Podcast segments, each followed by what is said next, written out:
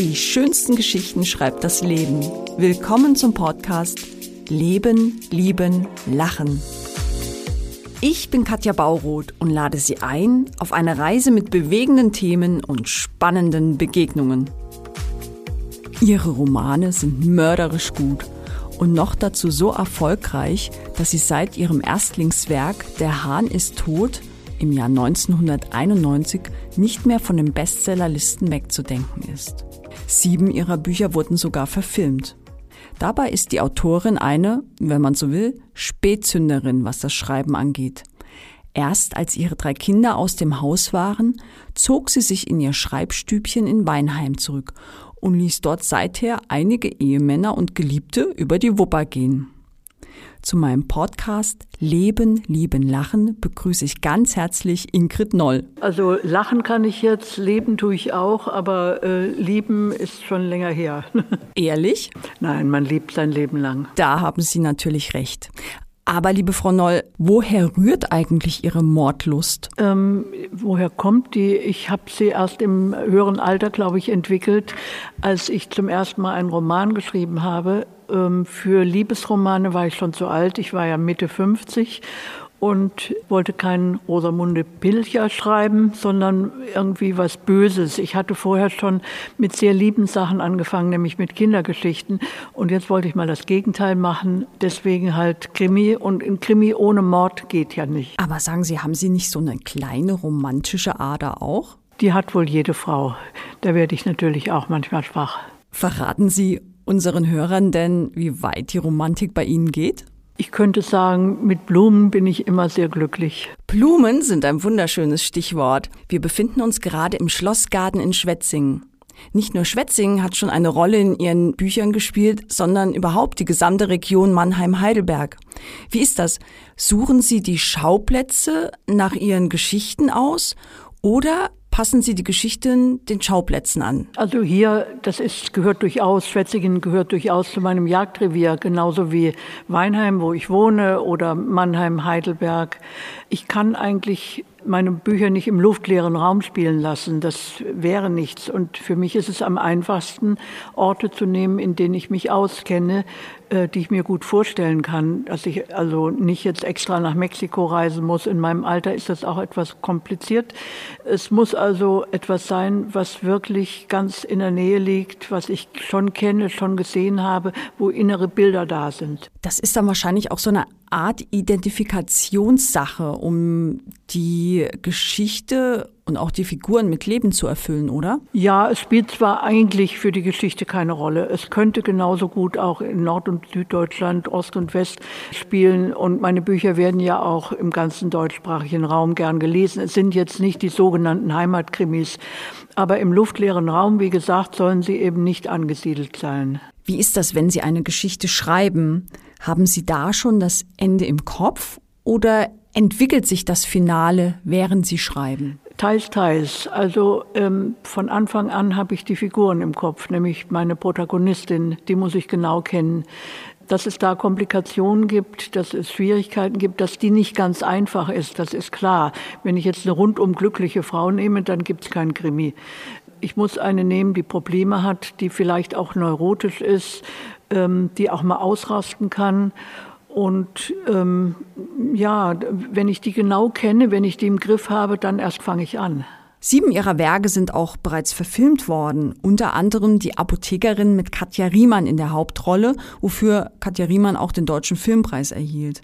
Wie geht es Ihnen, wenn Sie die Filme sehen? Sind Sie zufrieden damit oder sagen Sie, ach du meine Güte, was, was ist jetzt dabei rausgekommen? Es ist so, es geht mir so wie, glaube ich, allen Autoren, die eine Verfilmung sehen. Beim ersten Mal sitzt man davor und sagt unentwegt, falsch, falsch, verkehrt. Bei mir ist es ganz anders. Die sehen nicht so aus und die sagen das gar nicht beim ersten Mal. Äh, wenn man aber ein bisschen Abstand gewinnt, dann weiß man, es ist eben ein völlig anderes Medium. Die können nicht so aussehen, wie ich sie mir vorstelle. Und das geht auch den Lesern so ähnlich. Jeder Leser hat natürlich, nachdem er ein Buch gelesen hat, einen Film im Kopf. Er vergleicht die Person mit Menschen, die er bereits kennt und sagt, na ja, die sieht so aus wie meine frühere Mathelehrerin oder was auch immer. Äh, man hat Bilder. Und der arme Regisseur hat natürlich auch Bilder, aber er muss mit lebenden Menschen arbeiten, mit Schauspielern, die zur Verfügung stehen, die zu bezahlen sind, die sich untereinander vertragen, was weiß ich. Äh, lauter Punkte, die wir als Autoren jetzt äh, nicht berücksichtigen müssen. Deswegen sehen die anders aus. Es sollte aber so sein, dass es ähm, vielleicht den Kern trifft, also die Idee, die man hat. Ähm, deswegen sind die Filme auch unterschiedlich geraten. Bei manchen bin ich recht zufrieden und sage, es trifft es auch, so habe ich es auch gedacht. Bei manchen wieder weniger. Es gibt ein Hauptproblem. Meine weiblichen Protagonistinnen sind nicht immer die schönsten. Und ein Film ist ja immer ein Riesengeschäft. Es kostet sehr viel und soll auch wieder was einbringen und kein Flop werden. Wer geht am häufigsten im, ins Kino? Das weiß man. Äh, das sind junge Männer. Ich wusste das nicht. Aber es sind Männer zwischen 18 und 38 etwa, die die häufigsten, statistisch gesehen die häufigsten Kinobesucher sind. Für die wiederum muss die Hauptfigur eine hübsche, attraktive, sexy Frau sein. Wenn ich jetzt so ein Gretchen habe, die ein bisschen zu dick oder zu alt oder zu plump ist oder sonst welche Makel hat, dann funktioniert es nicht dann kommen diese Männer nicht ins Kino. Deswegen müsste man es, äh, die ganze Geschichte wieder ändern.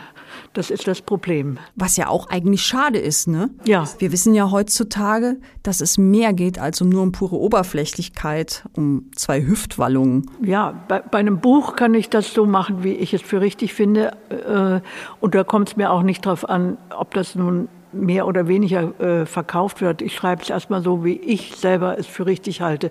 Aber ein Film, da wird sehr viel Geld reingesteckt und deswegen hat das ganz andere äh, Prämissen. Absolut. Welche Rolle würden Sie eigentlich gern einmal in Ihren Büchern übernehmen? Oder tauchen Sie vielleicht schon inkognito irgendwo auf? Nein, so wie Hitchcock äh, erscheine ich nicht irgendwo. Ich wurde auch gar nicht erst gefragt.